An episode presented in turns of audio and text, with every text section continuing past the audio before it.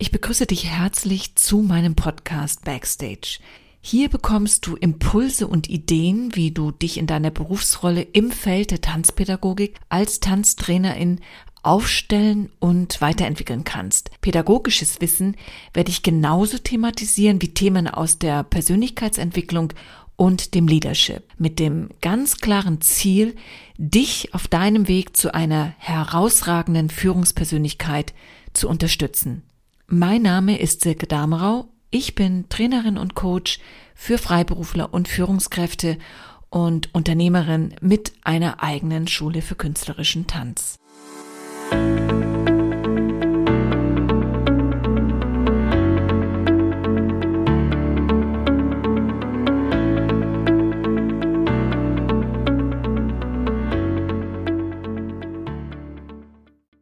Traum von der Selbstständigkeit, von einer eigenen Tanzschule, da bin ich mir sicher, dieser Gedanke springt so in einigen Köpfen herum von Tanzlehrenden, die sich noch in der Ausbildung befinden, ja, oder eben schon Freiberufler in der Branche sind.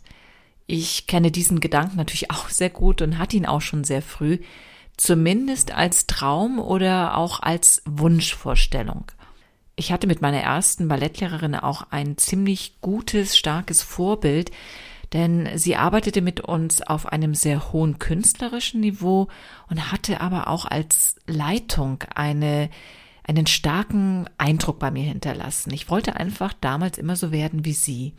Und als ich dann meine eigene Schule anfing aufzubauen, da hat sie mir definitiv als geistige Unterstützung und Impulsgeberin, ja, gedient.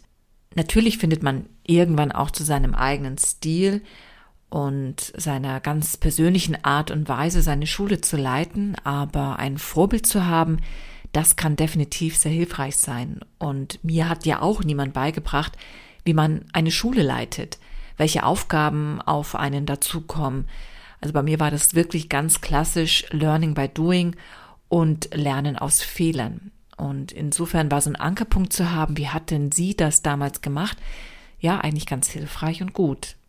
Es gibt natürlich insgesamt sehr viele Zugangswege zu einer eigenen Tanzschule. Also tatsächlich muss man dafür noch nicht einmal selber ein toller Tänzer oder eine tolle Tänzerin gewesen sein. In Deutschland gibt es ja, wie wir alle wissen, zumindest in dieser Branche wissen, keine Regelung diesbezüglich. Und ich finde das auch nach wie vor sehr bedenklich. Und das habe ich auch schon an einigen Stellen immer mal wieder gesagt. Gehen wir aber mal von dem Regelfall aus, dann haben TanzschulunternehmerInnen eine gute tänzerische beziehungsweise tanzpädagogische Ausbildung abgeschlossen. Sie verfügen über Bühnenerfahrung in unterschiedlicher Intensität und haben sich auch für das Arbeiten mit ihrer speziellen Zielgruppe das notwendige Wissen angeeignet. Und ich gehe jetzt einfach mal hier in diesem Beispiel von einer Schule für künstlerischen Tanz aus, weil ich das natürlich am besten, ja, reflektieren kann und darüber reden kann, weil ich selber eine habe. Da Tanzpädagogen den Status als Freiberufler in der Regel schon kennen und im besten Fall auch schon einige Zeit als Freiberufler gearbeitet haben, sind die Vor- und Nachteile natürlich auch bekannt, die so ein Status mit sich bringt. Der Vorteil ist sicherlich, dass du dir deine Arbeitszeit prinzipiell selber strukturieren kannst und vor allem ein hohes Maß an Selbstbestimmung hast. Und dieser Anreiz ist natürlich definitiv einer der Anreize, ja, der so hoch ist, dass es sich lohnt, dann auch die Nachteile vielleicht in Kauf zu nehmen, dass man dann eben nur Geld verdient, wenn man arbeitet und wenn man krank ist, dann keine Einnahmen kommen. Und auch bei mir war dieser Anreiz so groß, dass ich mich ja eigentlich gar nicht groß hinterfragen musste, um mich in dieses Abenteuer eigene Tanzschule zu stürzen. Und letztendlich war es bei mir ja auch ein Prozess, das hatte ich ja auch schon mal erzählt. Ich bin also nicht hingegangen, habe gesagt, so jetzt mal eine Tanzschule auf, sondern ich bin da hineingewachsen ein Stück weit mit wenigen Stunden zuerst und dann mit der Erweiterung immer mehr von Schülern und dementsprechend dann auch Räumlichkeiten. Wichtig, und das war auch bei mir von Anfang an so, ist ein gutes Selbstmanagement. Also du musst dich wirklich im Griff haben, du musst wissen, was du tust, wann du was tust. Ja, es muss dir auch deine Planung der Zeit und vor allen Dingen auch der Zukunft gelingen, um nicht dann halt irgendwann vor einem Scherbenhaufen zu stehen und äh, keine Einnahmen mehr zu haben. Denn es ist ja eine Selbstständigkeit, also die Gründung einer eigenen Tanzschule auch mit sehr viel Risiken verbunden am Anfang. Je professioneller du also deine Karriere planst, desto besser ist es. Ja, und das, was glaube ich in der Regel ein bisschen verkannt wird, ist das Thema, was man eigentlich alles machen muss, was über das tänzerische Können hinausgeht. Also den künstlerischen Part, Tanztechnik zu haben, tanzen zu können, das bedienen ja die meisten, die eine Tanzschule aufmachen. Ich sage auch ganz bewusst die meisten und nicht alle, denn ich kenne leider auch Beispiele, wo dies nicht so ist und da stellen sich mir tatsächlich auch meine Nackenhaare auf. Und es nervt mich auch gewaltig, wenn alle in einen Topf geworfen werden und es nicht deutlich wird, wer Qualität erzeugt. Oftmals ist es ja so, dass die Kunden, also in dem Falle die Eltern, die ihre Kinder zum Unterricht bringen, oder aber auch die Schüler und Schülerinnen selbst die Qualität des Unterrichts nicht einschätzen können. Und bei manchen kommt dann das böse Erwachen, wenn sie vorhaben, selber in diese berufliche Richtung zu gehen und feststellen, dass sie viel Zeit verloren haben, um sich tänzerisch so zu entwickeln, dass gute Grundlagen für diesen Beruf geschaffen worden sind. Ja, zum Thema Ausbildung, da werde ich bestimmt auch noch mal eine Folge machen, aber das soll jetzt hier nicht der Schwerpunkt sein. Ich gehe jetzt noch mal wirklich ein auf das, was eine Leitung einer Schule bedeutet. Neben den fachlichen Fähigkeiten des Unterrichtens benötigt es also noch weitere Kompetenzen, um eine Schule erfolgreich zu leiten. Und genau diese Kompetenzen, die werden in vielen Ausbildungen nicht thematisiert. Also eine Schule zu leiten bedeutet ja nichts anderes, als eine Schule zu managen. Und dann benötigt es eben auch genau diese Fähigkeiten. Und was heißt denn Management in diesem Falle? Was beinhaltet das alles? Ganz klassisch bedeutet dies natürlich erst einmal, dass du in der Lage sein solltest, deine gesamte Schule zu organisieren. Da spielt es auch keine Rolle, ob du ohne oder mit Mitarbeiterinnen arbeitest. Du hast Kunden, die wissen müssen, wie sie bei dir einen Unterricht bekommen, in welcher Form, was es kostet, wann er stattfindet ob sie Verträge machen müssen oder ob sie einfach jede Stunde einzeln zahlen, ob sie eine Probestunde erhalten, was passiert, wenn sie mal krank sind oder aus anderen Gründen nicht zum Unterricht kommen können, wie ist es, wenn du nicht unterrichten kannst, wann hast du die Schule geschlossen, also zum Beispiel in den Schulferien und so weiter. All das gehört in den Bereich der Organisation. Du gibst die Richtung vor und bist verantwortlich dafür, dass alles ineinander greift und reibungslos verläuft. Je nach Größe der Schule, die du aufbaust, kann es natürlich auch dazu führen, dass du Mitarbeiter brauchst. Hier ist es deine Aufgabe, die MitarbeiterInnen gut mit der Philosophie deiner Schule und mit deinen Abläufen vertraut zu machen. Es ist deine Aufgabe, dafür zu sorgen, dass die Qualität des Unterrichts nicht leidet dass das Niveau, welches du mit deiner Schule anstrebst, sich auch im Unterricht deiner Mitarbeiterinnen widerspiegelt. Ja, und ehrlicherweise habe ich diesen Fehler am Anfang nämlich schon gemacht. Ich habe nicht kontrolliert, ob der Unterricht meinen Erwartungen entspricht. Wir haben nicht darüber gesprochen, welche Ziele ich mit meinen Schülerinnen erreichen möchte. Und diesen Tipp kann ich dir wirklich, wirklich nur noch mal zehnmal betonen, weitergeben. Mach dir darüber Gedanken.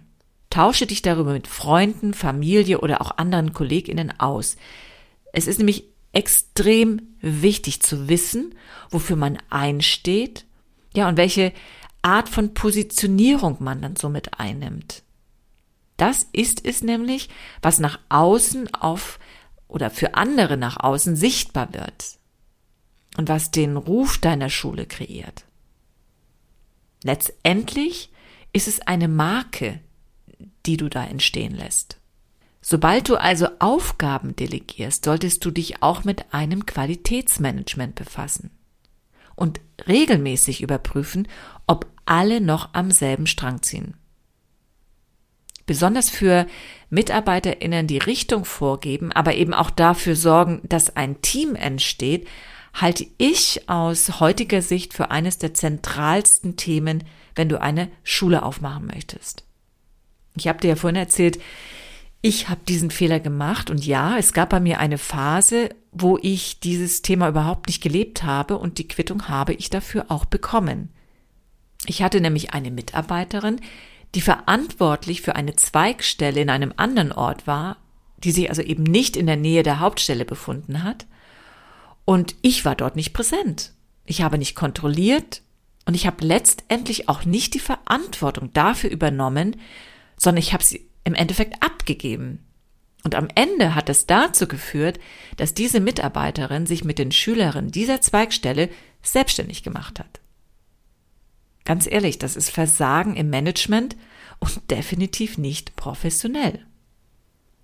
Und ich weiß aus Geschichten, die mir erzählt worden sind, aus Kollegenkreisen, dass dies absolut kein Einzelfall ist und dass es schon einigen passiert ist. Und hier kann ich nur jedem raten, sich ganz klar darüber zu werden, wie groß man werden möchte und was dies auch für Konsequenzen nach sich zieht. Es heißt nämlich nicht, dass man automatisch durch Mitarbeiterinnen entlastet wird. Möglicherweise hast du sogar noch viel mehr Arbeit. Entlastet zu werden, also den Punkt zu erreichen, bedeutet also im Umkehrschluss, dass ich erst einmal ganz viel Zeit in das Teambuilding, also in die Teamentwicklung stecken muss. Ich muss Vertrauen aufbauen und dann kann ich diese Kräfte bündeln. Und dann kommt hier noch ein weiteres Thema ins Spiel, nämlich das Führen, Leadership. Aufgaben zu organisieren, delegieren, kontrollieren, das ist eben nur eine Seite der Medaille.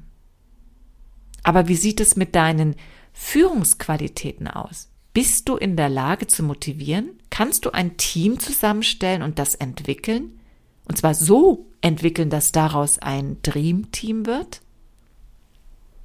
Erkennst du Talente in deinem Team? Und vor allen Dingen, förderst du sie? Kannst du sie fördern? Und kannst du Ziele und Visionen transportieren und andere dafür begeistern? Weil das fällt nämlich alles in diesen Bereich des Führens hinein. Und wenn du genau hinschaust, merkst du sicherlich ganz schnell, dass ich hier Bereiche nenne, die nichts, aber auch gar nichts mit Tanztechnik, Unterrichtsentwicklung, Unterrichtsleitung zu tun haben. Hier geht es um das große Ganze, also den Blick auf dein Unternehmen. Und da musst du dann letztendlich auch den unternehmerischen Blick drauf werfen. Und das wiederum bedeutet, dass du dich mit deinen Werten auseinandersetzen solltest. Was sollen die Kunden über deine Schule sagen? Wofür stehst du mit deiner ganzen Person? Was möchtest du deinen Schülerinnen mitgeben? Es lohnt sich in der Tat, das einmal aufzuschreiben. Also gerade wenn du noch am Start bist, kannst du auf diesem Weg deine Positionierung festigen und hast zusätzlich ein umfangreiches Material, um deine Website zu füllen. Und es gibt dir auch eine hervorragende Gesprächsgrundlage, wenn es um neue Mitarbeiterinnen geht. Vor allem aber gehe mit deinen Ideen nach draußen und tausche dich darüber aus. Hol dir ganz bewusst unterschiedliche Meinungen zu deinem Vorhaben. Und solltest du schon eine Schule besitzen, ist es auch nie zu spät, einmal quasi eine Inventur zu machen und die aktuelle Situation auf den Prüfstand zu stellen. Entwicklungspotenzial gibt's in jeder Schule, zu jeder Zeit. Aus meiner langjährigen Erfahrung kann ich auf jeden Fall sagen, dass ich mich mit meiner Schule ständig in der Entwicklung befunden habe, und zwar bis zum heutigen Tag. Und weil ich aus Fehlern gelernt habe, weil ich immer versucht habe, mit Situationen danach besser umzugehen, gibt es meine Schule auch heute noch. Und auch deshalb, also davon bin ich wirklich zu 100 Prozent überzeugt, weil ich es geschafft habe, meine Schule als Unternehmen zu sehen mit Mitarbeiterinnen, für die ich Verantwortung trage, für ein Miteinander, das auf Respekt und Vertrauen ausgerichtet ist und auch, weil wir für einen transparenten und kompromissbereiten Umgang mit unseren Kunden stehen, haben wir diese aktuelle Krise der Pandemie so meistern können. Und ich kann letztendlich wirklich sagen, lebe deinen Traum, aber sei klug dabei. Und wenn du diesbezüglich eine professionelle Gesprächspartnerin suchst, dann schreib mir gerne eine E-Mail, setz dich mit mir in Verbindung und ich werfe einen Blick auf dein Vorhaben beziehungsweise auf deine Schule. Und möchtest du vielleicht mit anderen tiefer in dieses Thema einsteigen, dann empfehle ich dir mein nächstes Impulsseminar, was da heißt plötzlich Leader, wie du dir systematisch dein Dream Team aufbaust. Ich bearbeite in diesem Seminar die Themen Klärung der eigenen Rolle als Leader, dein persönliches Leitbild als Führungskraft, Mitarbeiterpersönlichkeiten einordnen können, Ziel- und Feedbackgespräche führen, nachhaltiges Teambuilding, Nachwuchsförderung, also vom Lernenden zum Teammitglied. Ja, und ich schärfe mit dir gemeinsam quasi den Blick für deine Tanz- und Ballettschule. Sei dir immer bewusst, dass es dein Unternehmen ist und es soll dir letztendlich ja langfristig die Existenz sichern. Und da darf man sich dann auch mal den Blick durch die Unternehmerbrille gönnen. Wie kommst du zu diesem Seminar? Trage dich gerne auf meiner Website www.silkedamerau.de unter Training in die Warteliste für das Seminar ein. Es wird ein Online-Seminar sein. Wir werden es über Zoom machen so dass wir auch in Breakout-Sessions arbeiten können, also in kleineren Arbeitsgruppen, so dass du effektiv das Optimale aus diesem Seminar für deine Arbeit herausnehmen kannst. Dann sehen wir uns vielleicht in dem Seminar und bis dann wünsche ich dir eine schöne Zeit, mach's gut und vielleicht hören wir uns dann zur nächsten Folge wieder. Ciao, ciao, deine Silke.